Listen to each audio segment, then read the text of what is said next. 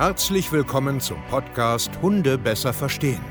Wir wollen hier authentisch und ehrlich unser Wissen vermitteln, damit euer Leben mit Hund wieder harmonischer wird. Heutzutage gibt es mehr Informationen über Hunde als je zuvor. Das Internet gleicht einem Dschungel an Meinungen und Philosophien und dadurch gibt es sehr viele verunsicherte Menschen.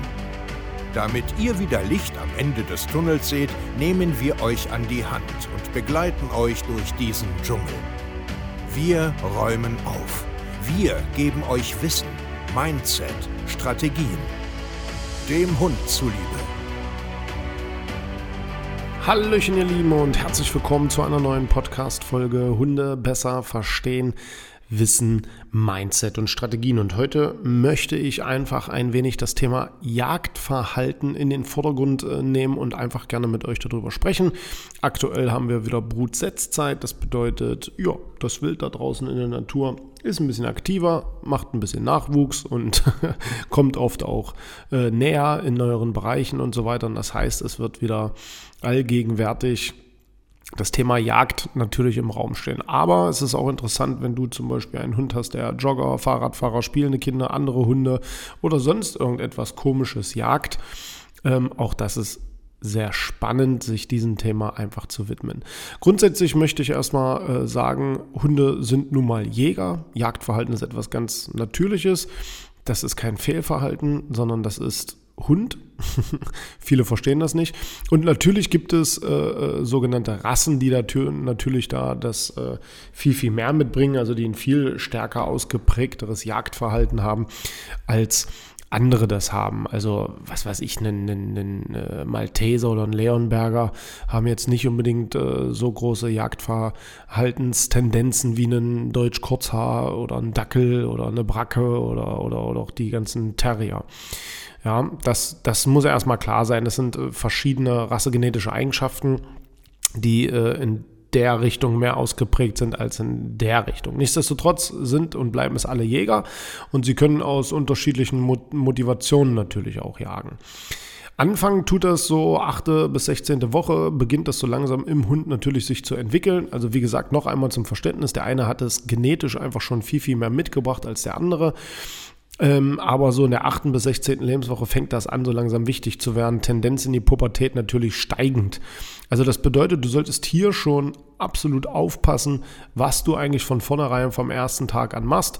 Bis zum letzten Tag solltest du verstehen, was es bedeutet, was ist eigentlich Jagdverhalten. Also wir haben ja eine sogenannte ähm, Jagdverhaltenskette, die können wir jetzt mal äh, ganz kurz durchsprechen. Also ich, also Jetzt nur zum Verständnis, ihr müsst euch vorstellen, Hunde zeigen in einem gewissen Muster Jagdverhalten. Und das ist halt erkennbar. Und wenn man das verstanden hat, dann kann man das halt auch im Endeffekt, wie soll ich das sagen? Ich will jetzt nicht sagen nachlesen oder äh, äh, man kann es einfach besser sehen und deuten.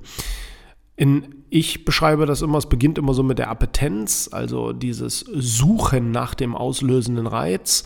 Ja, also manchmal ist es ortsbezogen, manchmal ist es Gerüche, Manchmal kommt es äh, einfach durch die Sicht, weil man irgendwie etwas vermutet von Weitem und plötzlich sagt man, oh, warte mal, jetzt muss ich mal suchen, wo ist denn hier der auslösende Reiz, dass ich jetzt am Ende losschießen kann. Und dann geht es los mit Orten, also ne, man sucht dann in dem Moment und dann findet man eventuell etwas, also die Spur, man sieht etwas auf Sicht, man sieht einen Bewegungsreiz oder, oder, oder. Dann kommt oft das Fixieren.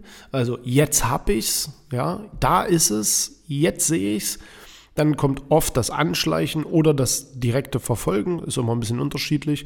Also das bedeutet, jetzt kommt die sogenannte Hatz. Und dann kommt im Endeffekt das Packen, Töten, Zerlegen und Fressen. Das sollten die meisten Hunde am besten nicht mehr zeigen, aber das wäre so der saubere äh, Ablauf.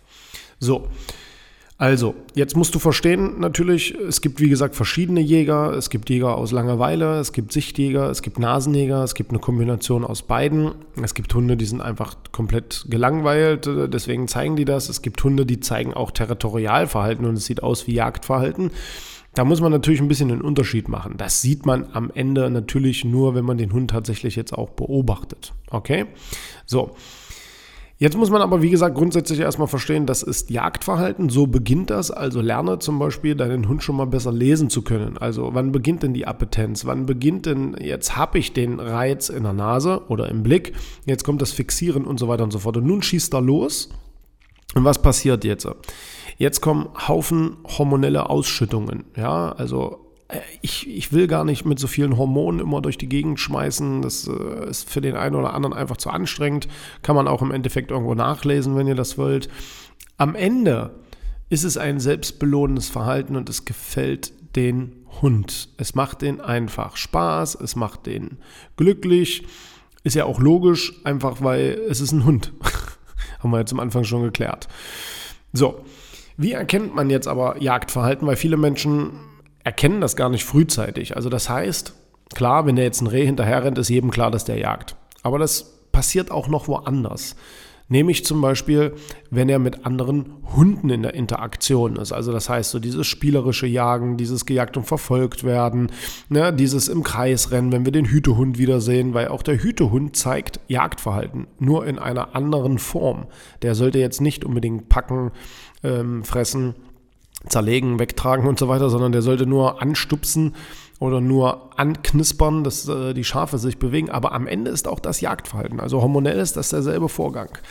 So, Verfolgen von Vögeln, Schmetterlingen natürlich, äh, Graben, also Mäuselöcher, Buddeln und so weiter. Natürlich, wie gesagt, am Ende jetzt auch das Hetzen von Joggern, Radfahrern, Autos oder was auch immer.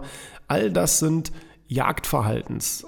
Sachen. Also auch wenn du einen Ball schmeißt, auch wenn du ein Spielzeug schmeißt, auch wenn du einen Futterbeutel schmeißt, den versteckst und deinen Hund das suchen lässt und so weiter. Es ist alles Jagdverhalten und am Ende tust du deinem Hund erstmal etwas sehr Natürliches, aber er wird dieses Verhalten auch immer mehr haben, also mehr zeigen, weil er diese hormonelle Ausschüttung haben will, weil es selbst belohnt ist und sich gut anfühlt. Deswegen musst du einfach kapieren, was du da tust, weil abgewöhnen oder abtrainieren kannst du das nicht. Nein, kannst du nicht.